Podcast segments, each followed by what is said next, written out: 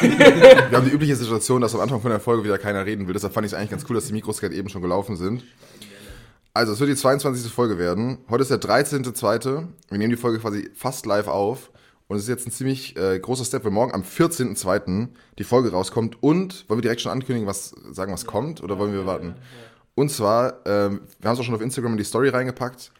Heute ab 20 Uhr, also ab der Sekunde, wo diese Folge auch online ist, ist unsere Website online, an der wir seit acht Jahren gearbeitet haben, gefühlt. Und jetzt endlich online ist. Neun Jahre. Ja, hatten auch Fotoshooting, hat die Fotos draufgepackt, haben Projekte fertig gearbeitet dafür, portfoliotauglich gemacht. Äh, hier ist nochmal äh, Freddy aus dem Schnitt. Und zwar, ich bastel gerade unsere Folge zusammen. Mir ist aufgefallen, wir haben vergessen zu erwähnen, wie die Website überhaupt heißt. Also unsere Website bzw. die Domain unserer Website wird heißen www.jofix.work. Ähm, und nehmen diese Folge auch deshalb jetzt auf, weil einfach jetzt ein äh, neuer Abschnitt bei uns ansteht. Und zum Einstieg müssen wir einmal noch mal kurz eine Namensrunde machen, weil das ist ein kleiner Hommage, diese Folge, an unsere erste Folge, wo wir auch zu sechs aufgenommen haben. Finde ich schön, dass wir nach, nach 20 Folgen eine Hommage an uns selber feiern. Ja, ich, ich denke, wir können es so konzeptionell verkaufen, weil ansonsten können wir einfach sagen, ja, wir sind einfach unprofessionell, haben nicht genug Mikrofone. Und dass man einmal nochmal den Namen und die Stimme zuordnen kann, weil ansonsten ist es Todeschaos. Ich dachte, wir versuchen es zumindest verbessern. Also ich bin Freddy. Ich bin der Adrian. Hey, hier ist Bene. Und Marcel. Und Ruben. Und Sven. Nochmal. Und Sven. Und nochmal. Sven! Sven! Sven, geile Sau. Was? Wir haben drei Svens? Ja, und ich würde sagen, zum Einstieg, die Situation ist jetzt, dass wir nicht mal mehr eine Woche in Wiesbaden sind, sondern weil wir uns alle verteilen. Also ich weiß, wohin ihr alle geht, aber ich würde ein bisschen auch interessieren, ob ihr euch jetzt quasi auch ein bisschen weg von Architektur bewegt und was ihr jetzt einfach weitermacht. Ich bin dafür, Bene fängt an, der zieht als erstes weg. Ich weiß nämlich auch nur, dass du nach Berlin gehst. Das ist Ja, alles. also ganz tiefgründig ist es auch nicht. Also das Studium hier ist beendet. Ich bin nicht von hier, mich hält auch nicht so viel hier in Wiesbaden, weil Wiesbaden auch nicht wirklich studentisch ist. Und ich habe auf jeden Fall Lust auf eine größere Stadt, beziehungsweise auch eine Stadt, wo man auch viel Architektur machen kann. Und die Kombination aus dem Studium und äh, der Lust auf eine Großstadt zieht mich halt nach Berlin. aber du bleibst dann schon bei Architektur, weil ich weiß nicht, Ja, ja, ich bleib bei. Architektur. Bleibst du aber Jofix, oder? Nee, nee. Okay, weil wir haben nächste Woche neues Casting für neue Mitglieder. Offenes Casting, wir schicken euch die Adresse, bewerbt euch gerne. Okay, ich mag das relativ straight. Äh, also ich gehe jetzt nach Köln. Ich glaube, das habe ich schon 15 Mal erwähnt gefühlt. Ich höre das gerade zum, zum ersten Mal. Ich bin völlig, ich bin völlig überrascht. Du gehst nach Köln? Das gibt's ja gar nicht. Ähm, ja, was mache ich? Ich mache äh, noch zwei Tutorial, also ein Tutorium sicher, eins vielleicht auch noch im Projekt B. Ähm, das ist so mein Bezug zur Architektur noch. Ich werde jetzt mal ein bisschen Abstand nehmen. Aber kann man schon sagen, du hast schon Bock auf Architektur, aber jetzt erst beim Break. Ja, aber ich habe, aber ich habe, glaube ich, Bock auf eine andere Ebene. So ein bisschen Ja. mehr in Büchern stöbern und und und. Also ein bisschen mehr, auch vielleicht auch mehr in Joe Fix investieren. Einfach Ja. so ein bisschen mehr mich privat mit Architektur auseinandersetzen und nicht durch die Uni oder Ja. irgendwie durch Projekte gebunden oder so. Ähm, ja, ich gehe jetzt nach Wien. Wir sind jetzt fertig. Äh, was, was mich gereizt hat, ich will in eine, in eine größere Stadt. Da- Das wollte ich auf jeden Fall, einfach ein bisschen mehr los ist, mehr junge Leute auch.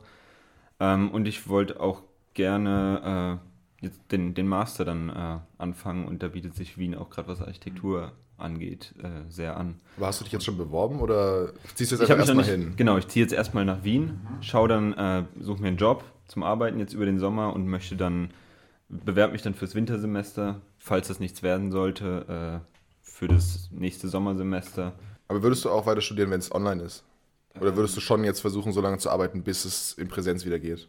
Oh, das ist eine gute Frage. Ja, weil das ist ja, Ja. genau die, das Ja. ist ja jetzt auch genau das, was ich bei mir abwäge, weil ich Ja. jetzt gerade noch die Möglichkeit habe, das selbst zu entscheiden. Das stimmt, wenn es online bleiben würde, ähm, ja, kann man eigentlich schon von ausgehen, oder dass das nächste Wintersemester auch wieder online ist. Ähm, denke ich schon, dass du Bock zu studieren oder nicht? Weil ich glaube, das zieht sich eh noch aus. Ja, deswegen jetzt über den Sommer möchte ich ganz klar einen Break machen, aber dann ab Winter kann ich mir vorstellen, dass ich wieder Lust habe. Sollte es online sein, dann wird es vielleicht auch der nächste Sommer. Ja, okay. Mich würde richtig interessieren, was der Sven eigentlich macht jetzt. Sven, Alter, Junge, alter Schwede, erzähl mal. Ja, Schweden hat sich ähm, grob für den Anfang erledigt, leider. Ähm, wurde mir dann doch ein bisschen zu viel mit Englisch lernen. Nein, aber das ähm, habe ich quasi auf äh, nach dem Master mal dann noch verschoben mit einfach hinziehen und arbeiten. Einfach hinziehen und arbeiten. Ja, je, je nachdem wird es dann ähm, auch einfacher wieder dahin. Ja, nee, aber ähm, ich gucke momentan, ähm, wo es hingeht. Direktes Ziel habe ich jetzt grob mal Leipzig geplant. Ähm, ob das wirklich bis zum Ende so bleibt, weiß ich noch nicht. Ja, Architektur mache ich jetzt auch zuerst mal Pause, werde aber halt auch arbeiten gehen. Das äh, halbe Jahr jetzt noch, äh, bis zum Wintersemester. Und dann geht's am Master. Und dann werde ich entscheiden, ob Architektur weitergemacht wird oder ob ich nochmal, je nachdem, sogar eine Ausbildung. Ähm, BWL? ja. Eine BWL-Ausbildung. Genau. Nein, aber ähm, quasi eine Ausbildung zum, zum in der Schreinerei oder Goldschmied, je nachdem. Also irgendwas Handwerkliches. Jo, Goldschmied. Goldschmied. Das ist Gold im Namen.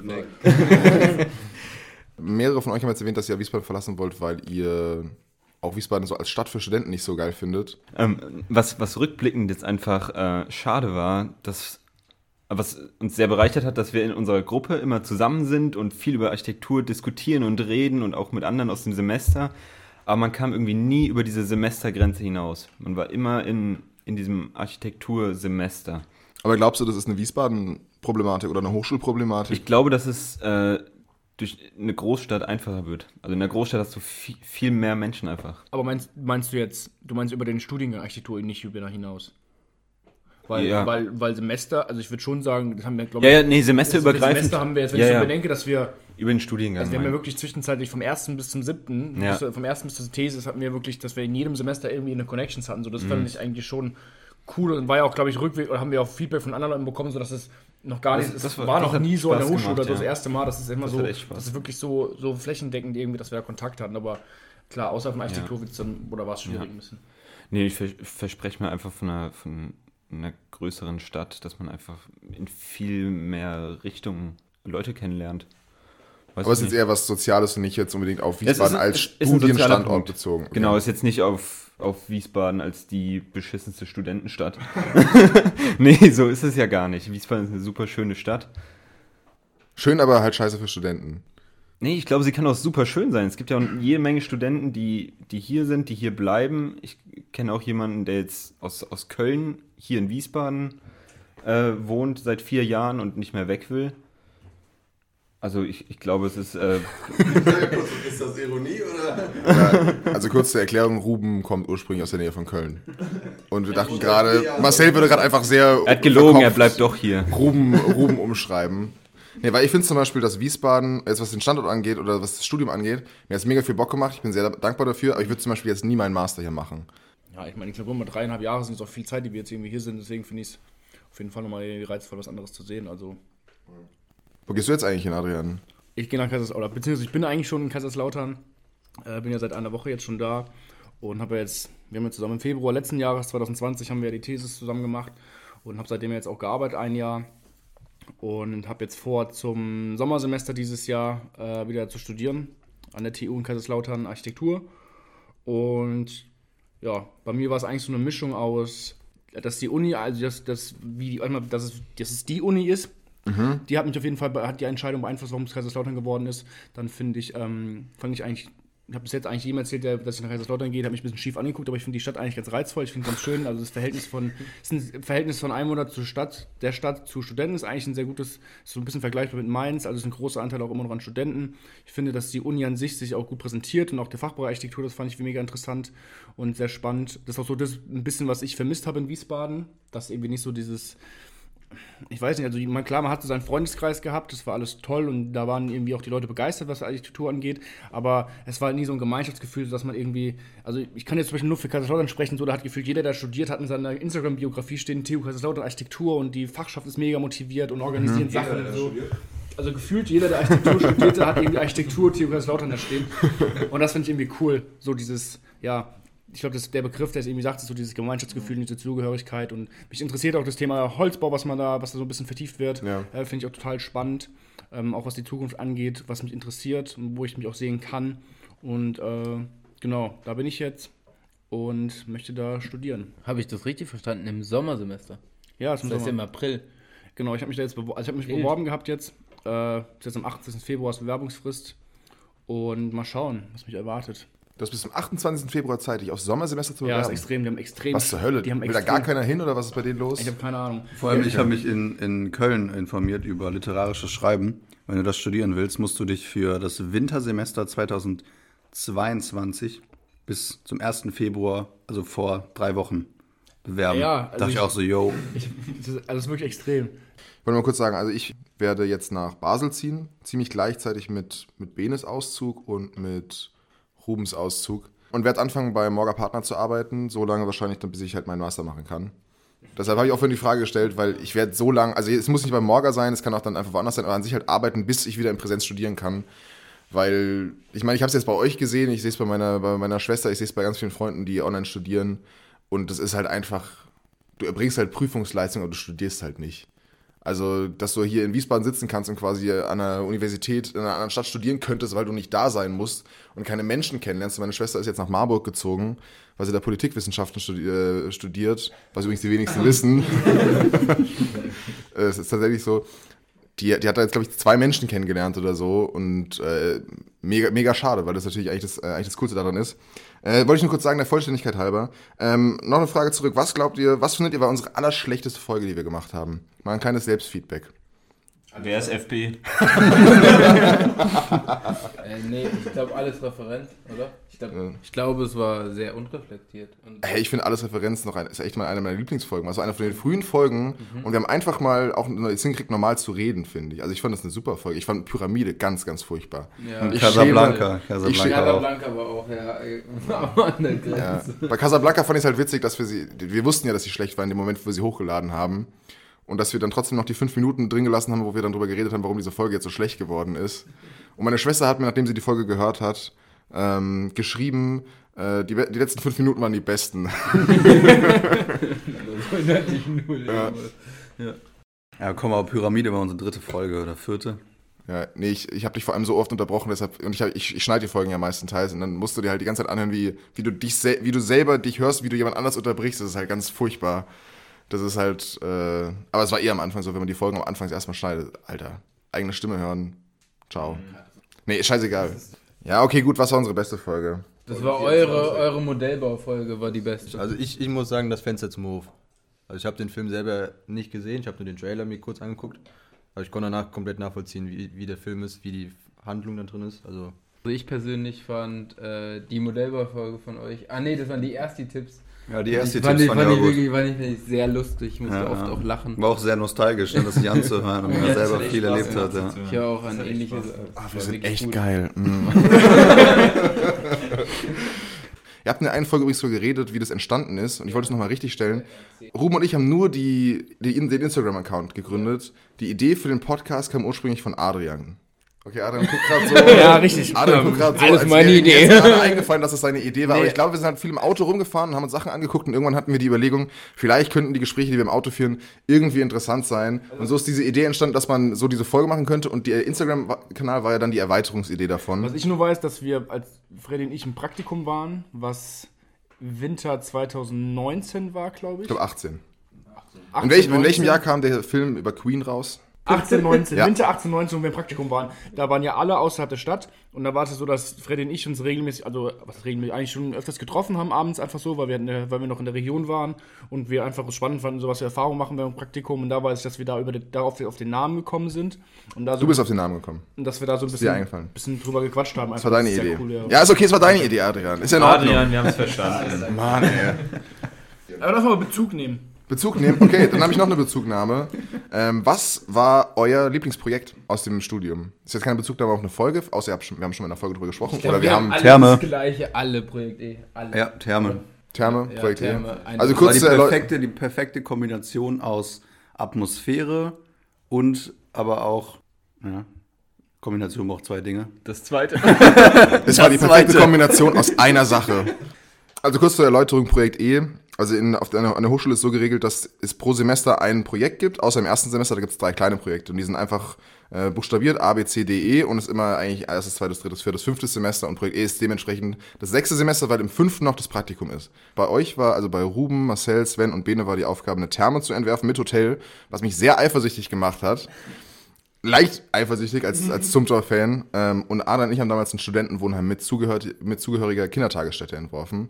Ja, aber mich würde schon noch interessieren, welche Fragen ihr jetzt mitnehmt, was, was so die, vielleicht, also bezüglich eurer Haltung oder was jetzt die Frage ist, die ihr mitnehmt, ähm, die ihr erklären wollt, weil, was, also was bei mir ist, was ich gemerkt habe jetzt so nach der Thesis, ist es, dass sich so ein, zumindest so ein grobes Cluster so bildet, okay, wie man an den Entwurf herangeht. Und also einfach wieder anfängt, so, sei es irgendwie eine Analyse, dann ein Entwurf einsteigt, so, äh, dass ich eigentlich diesen Prozess, diesen Entwurfsprozess für mich einfach festigen möchte und schauen will, ob der sich wirklich vertieft. Äh, weil ich, also ich habe jetzt, wie gesagt, dieses eine Jahr nach der Thesis viel gearbeitet und sowas und es war auch wichtig, es war eine tolle Erfahrung auch, aber ich merke einfach, also ich habe dermaßen Bock wieder aufs Studieren. So, ich, also ich will unbedingt jetzt wieder weiter studieren. Ähm, deswegen auch jetzt zum, zum Sommer schon. Und also auf jeden Fall dieses Thema einfach einen Entwurf weiter festigen, einfach so einen gewissen diesen Prozess weiterentwickeln, dass man eben eine Routine bekommt, weil ich merke jetzt schon, ich habe jetzt langsam so ein bisschen angefangen, äh, für die, auch für die Website jetzt alte Projekte nochmal aufzuarbeiten und zu gucken, was man nochmal dran anpassen kann und sowas. Und ich merke schon, dass wenn man das längere Zeit nicht macht, dass man schon so ein bisschen aus dem Rhythmus kommt. Und das, also ich hatte ge- gestern Abend hatte ich so eine richtige Dauer, wo ich wirklich bei mir zu Hause saß und dann saß ich eben an, an, an Baucode 2, an dem Gartenhäuschen, was wir mal entwerfen mussten. Und ich saß da so und ich habe ich habe per, per nichts geschissen bekommen. Und es war, es war richtig erniedrigend oder nicht, was also richtig ernüchternd. So, ja fuck, ey, das ist so, das war richtig ein richtig Moment, wo den ich richtig schade fand, weil ich merke, okay, ich mache das nicht mehr wirklich regelmäßig. Klar, ich mache es beim, beim Nils und ich für Nils hier in Wiesbaden arbeite, aber es ist auch nur zweimal die Woche. Da, ähm, das ist noch so was, was, was Entwerfen in die Richtung geht.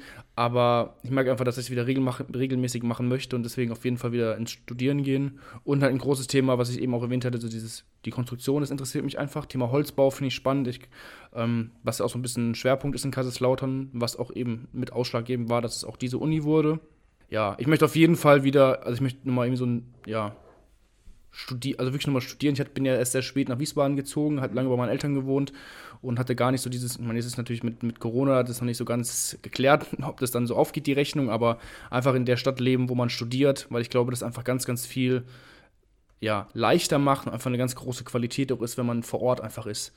Bei mir, also mich interessiert es eigentlich vor allem, wie andere Büros auch arbeiten, weil ich glaube, damit lernt man am meisten, nämlich von anderen lernen und einfach zu schauen, wie andere Leute auch Prioritäten legen. Also ich weiß nur, bei Morga war die Form sehr, sehr wichtig. Da lasse ich mich dann einfach mal überraschen, wie es dann bei mir in nächster Zukunft aussehen würde, wenn ich dann im Büro wäre. Ähm, ich glaube dadurch, ich glaube auch, es ist ganz, ganz wichtig, dass man, bevor man sich selbstständig macht, auch so viel Input von anderen Büros mitnimmt. Und ich glaube, da, dadurch entwickelt man sich auch weiter und ähm, kann letztendlich auch seine eigene Architekturhaltung stärken. Ich würde gerne dich was fragen, Freddy. Und zwar, du hast ja jetzt, du hast ja ab dem dritten Semester, was ja jetzt schon wieder fast zweieinhalb Jahre sind, die du da jetzt Drei Jahre, ich arbeitest. habe im März Drei Jahre. 2018 angefangen. Warum und was du dir erwartest jetzt von so einem, den Wechsel in so ein großes Büro? Also Morgen ist ja wirklich A, ein großes Büro, es ist B, ein ein Büro mit Weltnamen, äh, große Projekte und was du dir da so ein bisschen erwartest und warum du jetzt den Wechsel wagst und warum du es machst, in so ein großes Büro nochmal zu gehen. Ja, also ich glaube, das ist vor allem, ich brauche einfach den Kontrast dazu, weil es ist halt ein kleines Büro, der Vorteil ist da, du kannst halt einfach überall mit reingucken und alles sehen. Und äh, ich habe jetzt die ersten vier Leistungsphasen, also vom, von der Grundlagenermittlung bis, zum, bis zur Baugenehmigung was gemacht. Und jetzt in letzter Zeit haben wir eigentlich nur noch Bauan Baugenehmigung für schon fertige Entwürfe von einer Holzbaufirma gemacht. Das heißt, hat jemand, der gar keine architektonische, entwerferische Ausbildung gemacht hat, Entwürfe gemacht. Wir haben die bekommen, müssen die genehmigungsfähig machen. Und das ist eine derartig undankbare Aufgabe auf eine Art, also ich habe es ich hab's gern gemacht und auch gerne gearbeitet. Aber es ist halt eigentlich architektonische Unfallchirurgie, weil wir diese Entwürfe nehmen und das, was furchtbar ist, schlecht machen, um es irgendwie ein bisschen besser zu machen. Und das war halt einfach am Ende einfach nicht mehr befriedigend. Und ich will wieder entwerfen und ich will einfach mal sehen, also wenn man es vielleicht mit, mit dem Kochen vergleicht, ich will halt einmal in, einer, in einem Sternerestaurant sehen, wie die ihr Essen machen. Und dann hat man eine Messlatte, man hat irgendwie einen Vergleichswert dazu. Und wir sehen, wie die arbeiten und halt einfach mal das komplette Gegenteil von Kleinteiligkeit sehen, sondern Struktur, wie, wie arbeiten die strukturiert. So auch wenn, wenn man da jetzt eingestellt wird und kommt da neu hin, die schicken dir alles perfekt sortiert zu, die haben feste Abläufe, um Leute einzuarbeiten. Und einfach mal zu sehen, wie kriegt man es hin, solche Projekte zu stemmen und wie muss man dafür arbeiten. Also kurz gesagt, ich will das einfach alles, einfach alles lernen. Jetzt mal das komplette Gegenteil von dem erleben, was ich bis jetzt gemacht habe. Und ich finde Morga, äh, Morga einfach ein, einen super Architekten. Super, Architekten. Ich weiß nicht, ob es ein super Typ ist, aber er ist auf jeden Fall ein super Architekt. Wollen wir mal einen kurzen Cut machen? und zwar, wieder so eine neue Startseite, oder? und zwar, wir haben, wir haben jetzt in die Folge rausgekommen, den 14. Februar. Im März wird der nächste Pritzker-Preisgewinner oder Gewinnerin bekannt gegeben. Ich würde gerne einfach eine Runde machen. Jeder darf einmal irgendeinen Tipp abgeben oder sagen, welchem Architekten er es wünschen würde. Ich hätte es nämlich stark, wenn wir durch Zufall das schon richtig raten würden. Und dann hätte ich gerne offiziell die Beantragung, dass wir ins Pritzker-Preiskomitee kommen, um in Zukunft die Leute auszuwählen. Weil, also wenn wir das jetzt hinkriegen, warum, warum sollte das nicht kommen? Also ich sage einfach meinen Namen, ich bin immer noch für Chipperfield, muss ich sagen. Der Mann hat es einfach verdient. Aber ich glaube auch, dass es so ein bisschen, äh, also gefühlt ist es so ein bisschen wie so ein, oh, ist halt so böse an so ein Förderpreis geworden. nein, also es ist ja, es ist ja, also, es ist, also es ist, nein, also wenn man sich mal so, wenn man sich mal, auf, wenn man so auf die Seite geht und mal die Liste der vorherigen äh, Architekten anschaut, was für Namen da drin sind, dann war das ja wirklich schon so, was ich auch gedacht habe, so die höchste architektonische Auszeichnung, die man bekommt. Ja. Und jetzt ist es so, dass, ähm, also nur weil wir Architekten nicht kennen, heißt ja nicht, dass sie nicht gut sind oder sowas. Ja, gar keine Frage. Aber ich bin schon der Meinung, dass. Oh, also wenn so, wenn da so Architekten sind einfach, die irgendwie dem, also ich stelle mir so vor den Pritzker-Preis, so das müssen Architekten sein, die einfach Gott, die einfach jeder kennt.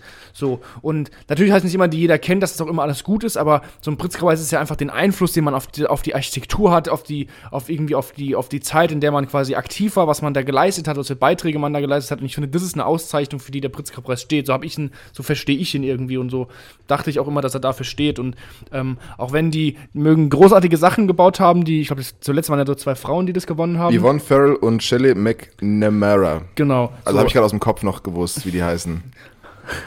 so wie das Oskar Niemeyer Deutsch ist. Ja. nee, und es ist, wie gesagt, also die mögen ja tolle Sachen gebaut haben, aber ich finde es einfach. Also ich so vor, wenn man den Pritzker-Preis bekommt, so, dann kann man. Peter Zumth hat mal gesagt, dass der Pritzker-Preis, der, ich glaube, es war der erste Moment, wo er gemeint hatte, wo er für sich wahrgenommen hat, so, okay, er kann was. Und ich meine, wenn Peter Zumthor sowas über sich sagt, wenn er den Pritzker-Preis macht, man, ich glaube, wir sind uns einig, der kann, der kann ganz gut entwerfen. So, die Gebäude sind ganz okay von ihm. äh, da finde ich, dass, also der Pritzker-Preis, ist so das Nonplusultra ist. Einfach so, dass wirklich die Besten der Besten bekommen, die einfach allseits bekannt sind, die man kennt und, und auch wenn, auch wenn man vielleicht drüber streiten kann, halt Frank Gehry so, wir wissen, wir finden wenige Sachen wahrscheinlich von ihm gut oder die wenigsten verfeiern ihn von uns so, aber das ist einer, den kennt man, der hat einfach eine Szene beeinflusst, der hat, der hat, der hat eine Generation geprägt und das finde ich so, wofür der Pritzker-Preis steht. Er hat vor allem Diskurs geschaffen. Ja, so, er hat, und auch wie gesagt, auch wenn der, wenn wir alle sagen, boah, das ist grauenhaft, was er macht, aber er regt einfach dazu an, wie du gerade gesagt hast, dass man drüber diskutiert, dass man drüber spricht und er hat einfach eine klare Haltung und er ist einfach ein Typ und das finde ich eigentlich so, dass es so, der Pritzker-Preis irgendwie so das, ja, das Ende der Fahnenstange ist, weil es einfach das Höchste ist und das finde Ja. ich, Also du meinst, es müssen Menschen sein, die man kennt. Okay, ich gehe jetzt einfach mal vom ersten Gewinner bis zur letzten Gewinnerin alle durch und ihr sagt einfach immer ja, wenn ihr die kennt. Okay. Philip Johnson. Luis Barragan. James Sterling. Kevin Roche. Ian Pay. Richard Meyer. Hans Hollein. Gottfried Böhm. Okay, bisher ziemlich gut abgeschnitten. Kenzo Tange. Ja, jetzt, äh, jetzt äh, da hat das erstmal ein Deutscher gewonnen. Oskar Niemeyer. Übrigens 1988. Gottfried Böhm ist Brasilianer und Oskar Niemeyer ist Deutsch. Nee, übrigens 1988 ist das einzige Jahr, wo zwei Leute gewonnen haben. Da haben nämlich Oskar Niemeyer und Gordon Buncheft, Buncheft, Buncheft gewonnen. Was man natürlich dazu sagen muss, was natürlich vielleicht komplett gegen meine These spricht, als diese Menschen, die, wir, die du genannt hast, die Architekten, diese Wesen, die vermeintlichen Berühmten, ob die damals halt schon diesen Rang haben, wie sie ihn heute haben. Ja, okay. Das ist halt so ein Punkt, das muss ich ehrlich sagen, weiß ich nicht. Und, und auch die letzten 2019, 2018 haben Arata Isozaka und äh, Bal- Balkrishna Doshi gewonnen. Das sind, die sind schon über 90. Das ist wirklich deren Lebenswerkpreis. Also ich glaube, es gibt maximal zwei streitbare Gewinner davon. Ich weiß nicht, ob man das bezeichnen kann, dass er zum Förderpreis geworden ist. Das ist, jetzt, das ist nicht Jugendforsch. Das ist. Nein! Jugend trainiert für Olympia. ich finde nur, dass, also weil die alt sind und viel gebaut haben vielleicht, das ist ja immer noch keine, äh, keine Rechtfertigung, finde ich, dass man. Also keine Ahnung, wenn ich, wenn ich, sollte ich diesen Beruf immer mal ausüben, werde ich auch irgendwann mal alt sein. So, Und das heißt auch noch kein Grund, sag ich mal, dass ich den dann einfach, dass ich den verdient habe. Sondern ich Aber finde die einfach, Namen, die da jetzt, also sind schon die, die jetzt auch gute ab- Namen bei. 100%, Die zwei, drei, die man jetzt nicht kennt. Aber genau, also ich finde, ich kenne die letzten drei oder vier so, muss ich sagen, noch nie gehört. Ja, gut, aber Auch, auch Aber bei Krishna Doshi, das war einfach unsere eigene Unzulänglichkeit, dass wir den nicht kannten. Der war Schüler unter Le Corbusier, hat mit Louis Kahn zusammengearbeitet. Also das war wirklich unsere eigene Unwissenheit, dass wir den nicht kannten. Vielleicht auch, weil der jetzt aus einem anderen ethnischen Umfeld Aber, kommt. aber würden wir sagen, dass Gebäude von denen, dass, dass wir die als Ikonen bezeichnen? Weil ich finde, das ist zum wir Beispiel. kennen einfach gar nicht genug. Also ich würde mich da jetzt mal nicht als die letzte auch Instanz sagen. bezeichnen, Nein, um das natürlich. einzuordnen. Oh, mit letzter Instanz müssen wir vorsichtig sein aktuell. und, und sind ja schon diverse Architekten über, über, über, durch den, über den Weg gekommen so. Und wir haben uns auch viel damit auseinandergesetzt, der eine mehr, der andere weniger. Und ich finde, ich finde trotzdem irgendwie, dass das. Ja, ich weiß nicht, ich, ich, wahrscheinlich rede ich mich gerade um Kopf und Kragen. Allerdings, aber ich find's gut. es- Ich habe mir auch gerade eine große Freude draus gemacht, dich ein bisschen hier in die Ecke zu stellen und zu versuchen, das Nein, direkt das zu ist ja argumentieren. wieder Förder okay, Förderpreis nehme ich wieder zurück. da muss ich ein bisschen zurückrudern. Mhm. Aber ich finde einfach, dass das Die Bundesjugendspiele der Architektur. Nein, das ist ja. Vielleicht tue ich den, vielleicht tue ich den ja auch total unrecht. Es tut mir auch leid. Wahrscheinlich tue ich den auch unrecht. Aber es ist einfach. Ich glaube, was du vorhin gesagt hast, ist richtig, dass man in dem Moment, wo sie gewinnen, der Name vielleicht noch nicht den Ra- Rang hat, den er 20 Jahre später hat. Ich glaube schon, als Herzog Dümmerow den Preis gewonnen hat, war der ganzen Welt klar, dass es längst überfällig ist. Sie haben den 2001 gewonnen. Aber äh, noch zurück, zurück der Ursprungsfrage. Was glaubt ihr, wer es gewinnt? Oder wem würdet ihr es wünschen? Also du sagst, Chipperfield hätte es verdient. Museumsinsel, James Simon Gallery. Oder das, ist, das sind doch jetzt auch. James Simon. Ja. Aber es, es sind doch alles Dinge, die jetzt kürzlich. Die jetzt äh, vor kurzem auch eröffnet und fertiggestellt wurden, oder? Die ein riesen mediales Aufsehen auch erregt haben. Ich habe die Befürchtung, also ich finde Chipperfield ein super Architekten, ich habe aber die Befürchtung, dass er nicht außergewöhnlich genug ist auf seine eigene Weise. Wisst ihr, was ich meine? Er ist ein super Architekt, aber zum Beispiel Shigeru, Ban, Peter Zumthor und Herzog Dümmerow. Wenn man sich diese drei Architekten mal im Vergleich, oder diese äh, Architektenteams mal im Vergleich zieht, was für eine enorme, immense, unterschiedliche Herangehensweise die haben. Allein was ihr Arbeitstempo, ihre und ihre ga- ganze Haltung Architektur gegenüber angeht. Ich glaube einfach, dass Chipperfield da nicht genug ausschlägt in irgendeine Richtung. Also ich glaube, ich glaube, was, was, was Chipperfield besonders macht und einzigartig macht, ist der, ist der feinfühlige Umgang mit dem Bestand. Man gerade bei seinen, zum einen bei seinen Restaurationen und Umbauten sieht. Und ich finde, das ist der Punkt, wo er am meisten und, und diese, diese Sinnhaftigkeit von, dass er Gebäude schafft und entwirft, die so eine Zeitlosigkeit haben, wo man in jeder Zeit den, den, den, den, den Callback in die Vergangenheit zu dem Bestand einfach wahrnimmt, aber es ist trotzdem ein zeitgenössisches Gebäude, was zeitlos dasteht. Und ich finde, das ist das, was, was ihn so besonders und einzigartig macht. Eben dieses, wenn man zum Beispiel das, das neue Museum macht, ich weiß so, wie, wie da mit dem Bestand umgegangen ist. Und das ist, zeigt ja auch, oder das ist ja das, was, was, was man, wofür man ihn so feiert, glaube ich, einfach wieder, ja, wie er mit, der- mit der Geschichte umgeht, mit dem Ort angeht, mit dem, was er fort, was er, was er, was er dort findet und wie er damit umgeht und dann das adaptiert. Er hat ja ganz viele Sachen in, in, in, in Berlin, hat er ja restauriert, angebaut, umgebaut, neu gebaut, erweitert und sowas. Und ich glaube, das ist das, was meiner Meinung nach, was ihn so besonders macht. Und das ist auch das, warum, warum ich so begeistert bin von seiner Architektur, weil er es einfach schafft, eben, man sieht immer so den Bezug zur, zur Historie, zum Ort, zur Geschichte, aber es ist trotzdem zu 100 Prozent, es ist so ein, es ist, und es ist nicht so ein, so ein, so ein getrimmtes, äh, auf Teufel komm raus, Minimalismus, schlicht und ruhiges Ding, so, sondern es ist einfach, also es ist so eine, so eine Selbstsicherheit und so eine Ruhe wiegt in diesen Gebäuden. Das finde ich, was das so besonders macht. Stimme ich dir voll zu. Ich glaube trotzdem nicht, dass, ich glaube halt, dass es kein Pritzker-Kriterium ist. Verstehst du, so wie, Muss ich, muss ich sagen, finde ich schon. Also ich finde die, die Anerkennung einfach, die er, einfach wie er auch wahrgenommen wird und die Anerkennung, die er bekommt und die Sachen, die er entwirft, finde ich, im Vergleich zu den anderen, die es auch gewonnen haben, finde ich, muss ich sagen, doch. aber, aber das Kunsthaus Bregenz ist ein ganz anderes Niveau als jedes Museum von Chipperfield. Peter Zum, ich finde, du kannst Peter Zumthor und David Chipperfield in keinster Weise vergleichen. Peter Zumthor hatte sich erarbeitet, keine Frage, hat Gottes Geschenk an Projekte, die er entwirft. So, muss man einfach sagen. Also sei es irgendwelche, sei es Kirchen, sei es die Therme, sei es Kunst aus Bregenz, das Museum, keine Frage. Aber was ich das Großartige finde an Chipperfield, dass er hat den Rang ich hasse diesen Begriff eines Star-Architekten, weil er so viel baut und international und mehr bekannt ist, aber er schafft es trotz und Riesendinger und er schafft es trotzdem bei den Projekten, die ich kenne, zum Großteil einfach trotzdem so eine Sinnhaftigkeit denen zu verleihen und das ist das, was ich so besonders finde. So, das, das, das Zumthor spielt in der eigenen Liga, da bra brauchen wir nicht drüber reden. So, ich glaube, das ist undiskutabel, aber dann müssen wir sagen, so, dann hat es kein anderer verdient, irgendwie jemals den Pritzerpreis zu gewinnen. Ja, ich finde Chipperfield super. Ich glaube, dass ihm vielleicht die intellektuelle Tiefe manchmal fehlt, die vielleicht ein Pritzker-Komitee sucht. Ich weiß es aber auch nicht, weil ich finde, er ist ja nicht unpoetisch als Architekt. Ähm, also ich finde zum Beispiel, wenn Leute zum Beispiel sagen, Chipperfield ist gleichzusetzen mit Dudler, einfach weil, weil, weil man das erstmal relativ oberflächlich behandelt. Oder ähnlich wie meinetwegen auch Morga, dann hat man auf jeden Fall daneben gegriffen, glaube ich, was diese Einschätzung angeht. Also nicht, dass ich ihm nicht wünschen würde. Ich fürchte aber leider, dass zum Beispiel ein Architekt wie Bjarke Ingels bessere Chancen hat. Und ich, nicht, dass ich das mir wünsche, aber ich glaube wirklich, Bjarke Ingels hat realistischere Chancen als Chipperfield, weil der mit den Themen der Zeit anders arbeitet.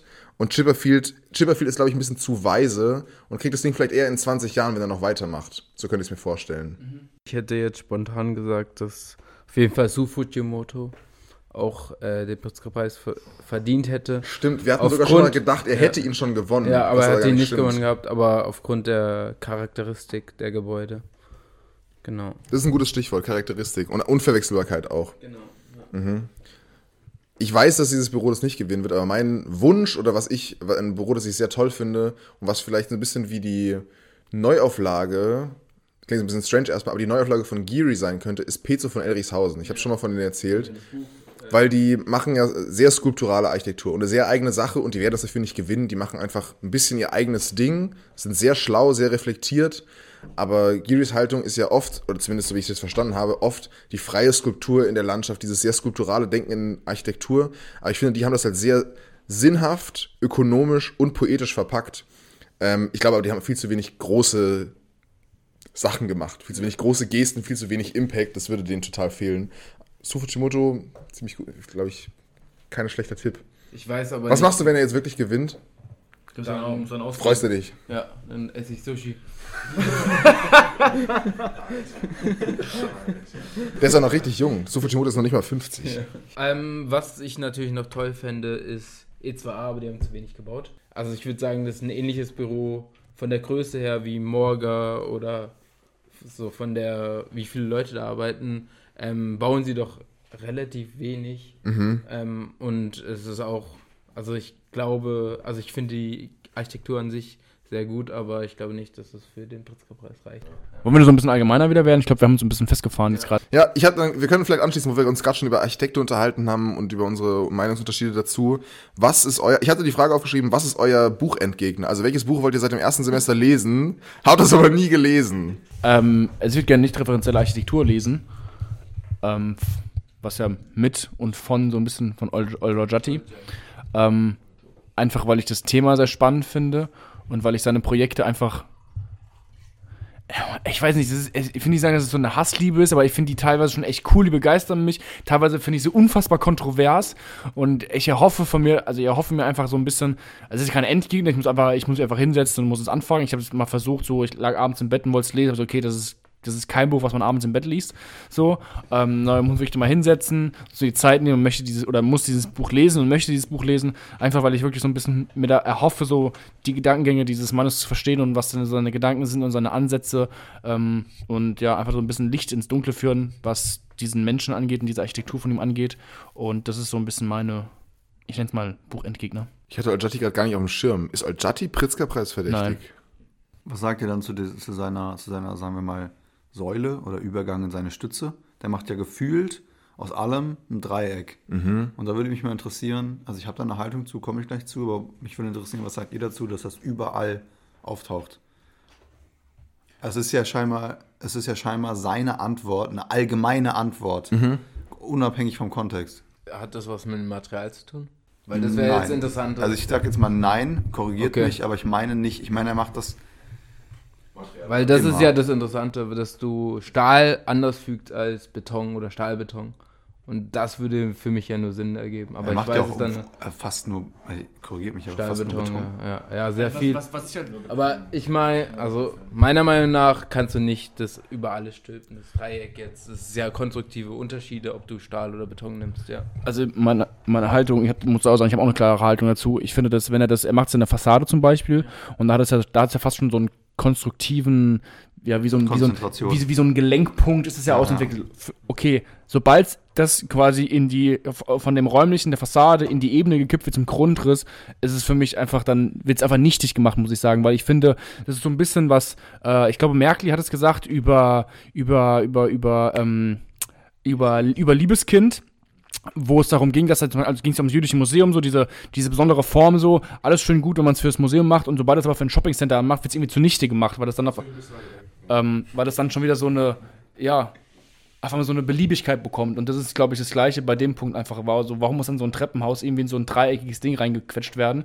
Man, auch wieder hier der Punkt, vielleicht tue ich ihm komplett falsch und ich lese dieses Buch und denke so, genialer Mann, so hat alles seinen Sinn, aber jetzt vom jetzigen Standpunkt aus habe ich die Haltung dazu, für die Fassade sieht das irgendwie cool aus und dann kann, ich mir das auch irgendwie selber noch erklären, so was diesen Anschlusspunkt angeht, wie so ein Gelenk und die, die Lastableitung und sowas, aber sobald er das dann irgendwie teilweise in die Grundrisse, wo du Grundrisse siehst und denkst so, ist das jetzt ein Grundriss oder was, was also ich gucke mir Zeichnungen von ihm an und weiß nicht, ob es ein Grundriss ist, ob das irgendwie eine Collage ist, ob es eine Ansicht, Immer ein Schnitt ist oder sowas.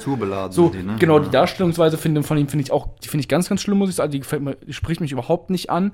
Aber das ist erstmal zweitrangig. Aber da finde ich so dieses, ja, ich finde, da geht so ein bisschen verloren, diese, okay, das, da ist wirklich eine Idee dahinter, eine Fassade, die Gewicht, die, die Lastableitung und sowas, was ja irgendwie so eine ganz, eine Logik auch in der Fassade entwickeln kann, aber dann auf einmal am Grundriss irgendwie so, mh, schwierig. Also da verliert es dann von mir, oder finde ich, geht so ein bisschen die, die, die Sinnhaftigkeit da verloren. Ich weiß nicht, wie, also mich interessiert, was du, was, du meinst, du hast auch eine klare Haltung dazu. Ich sehe das sehr ähnlich. Ich finde ich find halt, ich finde es unglaublich spannend, wie sehr er es schafft, den, einen, also eine Lastabtragung in einem Punkt so zu konzentri äh, konzentrieren, wie er es tut, in diesem, Drei, in diesem Dreiecksform, Dreiecksformat.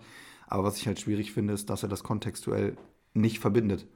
Und das ist so, ich habe das Gefühl, so wenn ich an Oljati denke, denke ich an Dreieck. Weil er das Gefühl überall macht. Und er macht ja auch ab und zu macht er mal so, eine, so ein Ei, aber es kommt halt, dann hat er diese, diese großen Stützen, die wie so, wie so, keine Ahnung, wie so, wie so eine Eiform, eine Parabel Stimmt, auf dem Boden stimmt, stimmt, stimmt. an einem Punkt. Ich finde es super spannend, dass du genau auf einen Blick erkennst, wo ist Statik. Das finde ich wirklich phänomenal. Aber ich finde das phänomenal in dem Sinne, dass das ein, als Experiment oder als äh, mal taucht das auf, aber so, dass er das überall macht, finde ich halt einfach zu hinterfragen, weil das dann auf einmal nur noch so ein Stilmittel wird. Äh, Da würde ich, glaube ich, kurz einschreien, er macht es nicht überall. Also er hat zumindest bei einem Bau in Basel, am, in der Nähe vom Bahnhof, in dem, ja, da. Aber ansonsten mit dem Dreieck macht er es nicht überall. Also, also ich habe zumindest ein kleines Büchlein von ihm, habe ich gelesen, das ist, war ein Vortrag von ihm vor ein paar Jahren und da erklärt er halt auch, was seine Haltung ist. Also ich weiß nicht, ob ich es jetzt falsch rüberbringe, auf jeden Fall ähm, ist schön, dann da, da, da, da, da, da, da was zu lesen. Und er schreibt halt, ähm, dass Architektur aus einer Idee entsteht. Und er arbeitet auch nie mit dem Kontext selber, sondern ähm, er geht nicht auf den Kontext ein, sondern entwirft seine Architektur aus einer, aus einer Idee dann nochmal. Und deshalb kann man, also sieht man ja auch in seiner Architektur, dass er nicht auf den Kontext eingeht. Ich finde allein die Aussage ist schon, also finde ich höchst fragwürdig, muss ich sagen, persönlich. Also ich glaube, sein Buch heißt ja auch nicht referenzielle Genau. Architektur. Ne? Das, das, aber genau das meine ich nicht. Also das ist auch noch ein Buch, das habe ich nicht gelesen, das hatte Marcel. Ich weiß nicht, ob du es gelesen ich hab's, ich hab's mittlerweile. Ja, ja du hast ihn auch. Mein ja, Holy aber, Grail. aber ähm, der Vortrag, also ich finde, da, er- da erklärt es auch relativ schön. Und da muss ich auch sagen, da verstehe ich ihn auch teilweise. Klar äh, kann man auch sagen, okay, warum machst du das? Aber er beschreibt es halt in dem Buch relativ gut. Ich kann es jetzt nicht genau wiedergeben, da müsste ich das Buch jetzt holen, aber Also ich hatte halt nur die Haltung immer, dass Materialien unterschiedlich gefügt werden und Stahl kann punktuell gut tragen und halten, aber Beton kann es nicht. Und wieso sollte dann ein Betonkörper so aussehen und das mir assoziieren, wenn es eigentlich nicht so ist? Genau, das Ja. meine ich ja. Das ist ja ein großer Das ist Widerspruch. kontrovers. Ich hätte noch eine allgemeinere Frage nochmal zu dem Thema, was du gerade sagtest, dass Architektur aus einer Idee entstammt. Wir hatten mal das Gespräch eben Städtebau, Projekt D, Bigness. Und äh, dass, wenn ein Gebäude so groß ist, dass das nun nur noch für sich selber spricht, dass es halt sein kann, was es will, weil es einfach so viel Raum einnimmt. Bei der, wenn man jetzt davon sagt, Architekt, also dass Architektur aus einer Idee entsteht, das ist ja so individuell. Wenn man diese Idee Jetzt frage ich dich jetzt explizit, weil du es gerade genannt hast. Du stehst dafür natürlich nicht ein, aber was wäre, wenn, wenn, das, wenn das passiert, wenn das jeder so, wenn jeder diese Haltung einnehmen würde? Das funktioniert ja nur, weil er ja so ein Sonderfall ist, oder? Weil gäbe es drei von ihm, dann hätten wir ja ein Chaos. Ein Zoo, ein Architekturzoo. Na, Ich meine, eigentlich haben wir die ja schon. Wenn man sich äh, Zaha Hadid und ähm, Frank O'Geary, Frank Wright, ich glaube, jetzt habe ich so komplett verwechselt. Ich, ich muss jetzt, dabei muss ich jetzt äh, ganz konkret äh, an die ganzen Einfamilienhaussiedlungen denken, die aus dem Boden gestampft werden. Das wollte ich auch gerade sagen, das Problem oder die, die Adressaten von der Kritik sind nicht die bekannten Architekten, die sehr schlau über Architektur nachdenken und auf eine sehr spezielle Idee gekommen sind. Die die Kritik ist, ist vor allem die, die nicht drüber nachgedacht haben. Wobei, da würde ich gerne einschreiten, den, wirklich je, den würde ich jegliche Idee abschreiben. Da, Aber da das meine gibt's ich ja, deshalb Idee. ist doch da viel eher die Problematik zu suchen, weil ich glaube, wenn eine Sache ist, die wir alle unterschreiben, dann ist es dann, dass Architektur nicht dumm sein darf. Ja, mache ich weiter. Ich wollte es nur sagen, weil ich glaube, das ist viel eher der Adressat von der Kritik, als, als Zahadid, wo wir vielleicht die Haltung nicht teilen. Genau, wollte ich jetzt auch, ich will nicht sagen, dass Olgiati aufhören soll mit seinen Einfamilienhäusern. wenn Ojati wirklich, also er sagt ja wortwörtlich, dass er nicht mehr auf den Ort eingeht. Das finde also find ich ja höchst fragwürdig, weil ich finde, und dann sagt er, er spricht von einer Idee, finde ich, also der Ort sollte Teil der Idee sein. Was, also wenn ich irgendwo hingehe und sage, bau mir bitte hier, was auch immer das wird, ob es ein Wohnhaus ist, ein Geschäftshaus ist, was auch immer, dann sollte doch Teil der Idee sein, was kann meine, was kann mein, also was muss das Gebäude können an diesem Ort und was kann mein Gebäude diesem Ort geben. So, und das ist ja also ein riesen Bestandteil, also meiner Haltung nach, oder wenn nicht sogar der Bestandteil erstmal so, dieser, der Anfang der Analyse, okay, was muss hier hin, was braucht dieser Platz, was, oder was braucht dieser Ort, was kann dieser Ort, was kann dieses Gebäude in Verbindung mit meiner Haltung, meiner Idee, der Nutzung, den Nutzern? Und da, deswegen finde ich das höchst fragwürdig. Ich meine, wie gesagt, das Ich glaube, die Frage, die das ein bisschen, die jetzt auch in der Diskussion ein bisschen behandelt wurde, ist halt so, gibt es einen legitimen Ansatz zu sagen, man distanziert sich vom Kontext und ich glaube, der einzige legitime Ansatz ist zu sagen, wie jetzt in der klassischen Moderne zu sagen, diese, diese International Style, die Architektur könnte überall stehen. Also Architektur komplett zu neutralisieren, aber da muss man da schon ziemlich hinterstehen. Mich, ich würde ich würd das nicht teilen, aber ich glaube, ich könnte eine Argumentation, die in sich schlüssig ist, darauf, daraufhin aufstellen. Sodass man halt sagt, so ich, genauso wie Architekturkritiker auch, glaube ich, vorgehen müssen, die sagen, ja, ich kann diese Haltung nachvollziehen, sie ist in sich schlüssig. Es geht ja dann darum zu bewerten, wie das Konzept in sich funktioniert, aber ich teile es einfach nicht. Und der, der Witz ist ja, wenn man sagt, nicht referenzielle Architektur oder eine Architektur kommt aus einer Idee, das klingt ja eigentlich so nach selbstreferenzieller Architektur. Architektur, die sich selbst bedeutet. Aber genau diesen Satz hat er auch Zumthor in seinem Buch und der arbeitet genau andersrum. Wenn der halt sagt, Architektur meint sich selber, meint er halt Objekte, die in sich selber ruhen, aber durch ihre Richtigkeit an dem Ort quasi ihre, wie soll ich sagen, ihre Berechtigung halt finden. Der Trailer ist ja aktuell die Hochrechnung, wann die tausendste Folge kommt. Und das ist natürlich völliger Irrsinn. Wann kommt sie? In 27 Jahren? Nee, in 42 Jahren oder sowas. Also wir werden alle über 60 sein zu dem Zeitpunkt. Wenn wir nie eine einzige Folge äh, ausfallen lassen. Und es ist natürlich völliger Irrsinn, aber ich fand die Idee schön, die irgendwie in dem Moment uns so, glaube ich, allen gekommen ist, dass das quasi sowas wie eine Langzeitdokumentation auch einfach ist. So aktuell sind wir Studenten und wir sitzen einfach hier und reden völlig größenwahnsinnig darüber, dass der Pritzker-Preis von uns vergeben werden sollte. Und irgendwann sind vielleicht die Podcast-Folgen Gespräche über Projekte, die wir gerade wirklich entwerfen oder sowas. Und deshalb würde mich interessieren, was glaubt ihr, was ist denn in ein, zwei oder fünf Jahren so fix, also wie es jetzt weitergeht? Ich hoffe, dass ich eigentlich, wenn ich ganz ehrlich bin, glaube ich, hoffe ich, dass sich gar nicht so viel verändert, sondern dass wir einfach intellektuell halt natürlich, nein, natürlich, ne, natürlich reflektierte über Sachen nachdenken können. Aber sonst an sich, glaube ich, ist das Medium, so wie es jetzt da ist und wie wir über Sachen reden, finde ich sehr angenehm und ich finde auch, also, dass sich einfach alles weiterentwickelt, aber so vom Grundding finde ich, es ähm, sollte sich gar nicht so viel, viel verändern, weil ich glaube, das ist auch so ein bisschen wie wir sind. ich finde mal ganz, ganz eigen, selbsteigennützig, würde ich einfach sagen, mich interessiert, was ihr die nächsten Jahre macht. Und da, das ist ein Punkt, was ich mir erhoffe, einfach, dass wir darüber in Kontakt bleiben und einfach sehen, so, also wir sind sechs, guck mal, wir sehen ja jetzt schon, dass wir an dem Punkt sind, dass wir in sechs verschiedene Städte ziehen werden. Und heißt, es sind sechs verschiedene Erfahrungen in drei Länder. Wir werden vermutlich an sechs verschiedenen Unis studieren Mit drei Mikrofonen. mit drei Mikrofonen. So, also das ist schon mal ein Punkt, wo ich sagen würde, da bin ich unheimlich gespannt. Einfach, was ihr gerade, was eure Arbeitserfahrung angeht, was, was, was das Studium angeht, was, was ihr da lernt und was, für, was ihr da zu erzählen habt. Das ist so ein bisschen, ähm, was ein Punkt ist, der mich auf jeden Fall interessiert und was ich mir erhoffe, ohne jetzt, ob das jetzt eins, zwei oder fünf Jahre sind, keine Ahnung was. Später vielleicht auch mal irgendwann, wenn wir fertig sind im Studium sind und wir arbeiten so, wo ihr gelandet seid, was macht ihr so? Bleibt ihr bei der Architektur? Werdet ihr Goldschmied oder Schreiner oder was auch immer so, wie der Sven jetzt zum Beispiel kurz erwähnt hatte, so, das ist ein Punkt, der mich interessiert. Und zum anderen ist es einfach so, dass ich merke, dass ich möchte einfach, dass wir, also es ist toll, dass das auch Leute hören scheinbar und auch Leute interessiert, sei es auf Instagram, dass wir da ja Feedback bekommen, dass uns Leute folgen, auf Spotify Leute hören und folgen, aber einfach, dass wir das als, als, ja, als, als Anhaltspunkt nehmen, uns zu treffen, sei es zu zweit, zu, zu dritt, online, persönlich und über Sachen einfach sprechen, weil ich merke das so, dass es, ich, ich finde einfach, das bringt einem so viel und nur in dem Austausch mit anderen einfach kann man auch irgendwie für sich selber neue Sachen ent- entdecken und sich weiter irgendwie entwickeln und ich finde, das ist so ein toller Punkt und ich würde mir einfach wünschen, dass das, dass das so lange geht wie möglich, auch diese, diese lockere Art, wir haben Folgen, wo wir total ernst sind und jetzt haben wir so eine komplette, mehr oder weniger, wenn ich an unsere 000-Folge, so eine komplette Bullshit-Folge denke und jetzt so eine Folge wieder, die ist total lustig und ähm, ja, ich, ich finde es einfach, ich finde es ein schönes Kollektiv, irgendwie, wenn wir wie zu sechs sind. Und auch wenn wir so unterschiedlich sind, haben wir irgendwie vieles gemeinsam. Und das ist einfach das, wo, wo ich uns, wo ich uns sehe, dass wir da einfach weiterhin dran arbeiten und wir uns austauschen können und ähm, als Punkt nehmen, dass wir einfach zusammenbleiben und in Kontakt bleiben. Und ich denke, dass der ein oder andere sich auf jeden Fall mal wieder über den Weg laufen wird. Und das ist das, was ich mir erhoffe.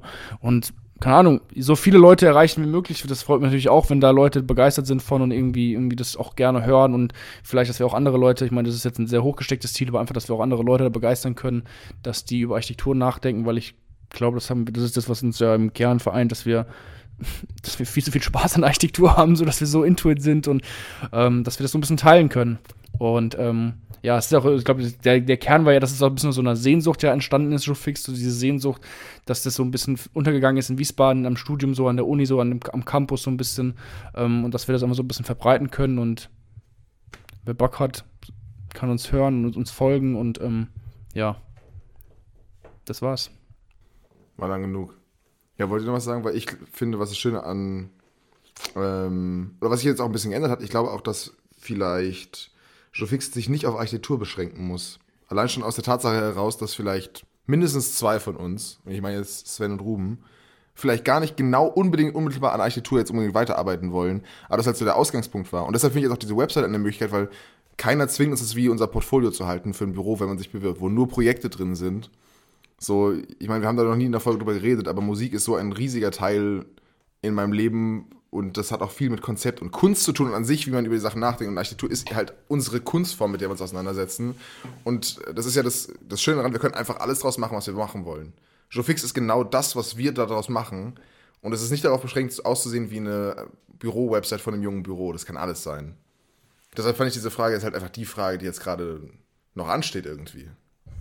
Ja, ich habe, äh, ich kann auch nur ergänzen, was, was ich so gut finde, ist, dass wir eigentlich ein Medium gewählt haben, wo es ausschließlich ums Kommunizieren geht.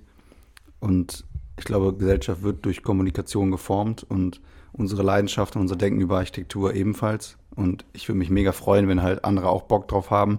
Und was uns ja auch geprägt hat und wie das hier Ganze hier entstanden ist, ist halt einfach die Leidenschaft und Kommunikation über Architektur. Und ich fände es halt mega, wenn das bestehen bleibt. Und davon gehe ich fest aus. Und wenn es die tausendste Folge irgendwann gäbe, also wie stark wäre es? 60 Jahren!